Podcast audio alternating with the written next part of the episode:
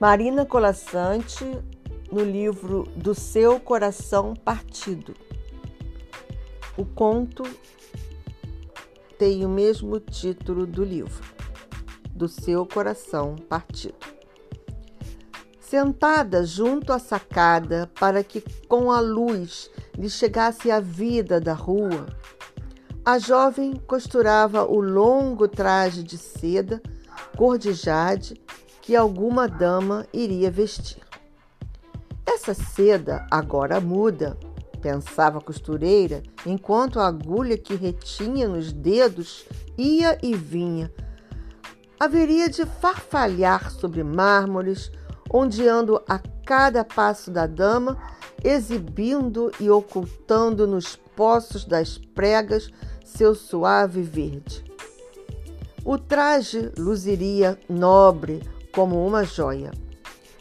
E dos pontos, dos pontos todos, pequenos e incontáveis que ela, aplicada, tecia dia após dia, ninguém saberia.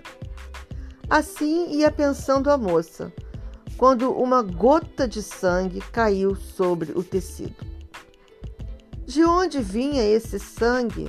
perguntou-se em assombro, afastando a seda e olhando as próprias mãos limpas. Levantou o olhar.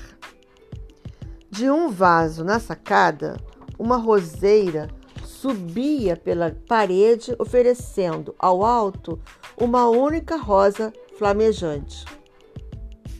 Foi ela, sussurrou o besouro, que parecia dormir sobre uma folha. Foi do seu coração partido, esfregou a cabeça com as patinhas. Sensível demais essa rosa, acrescentou, não sem um toque de censura. O mancebo acabou de passar lá embaixo, nem olhou para ela.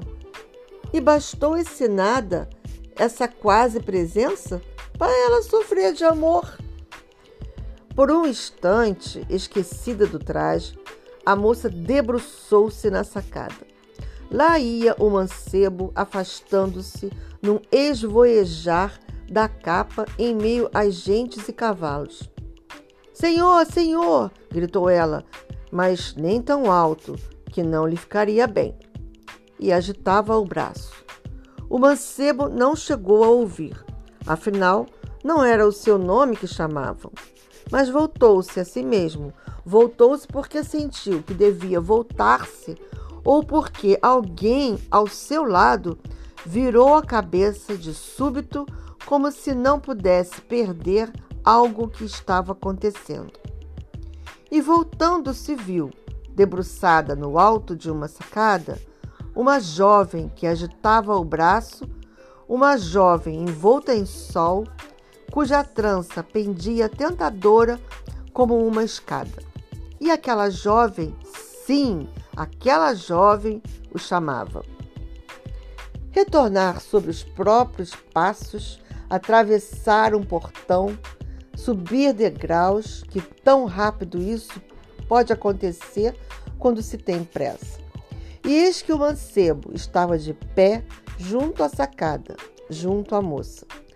Ela não teve nem tempo de dizer por que o havia chamado, que já o mancebo extraía seu punhal e de um golpe decepava a rosa para lhe oferecer.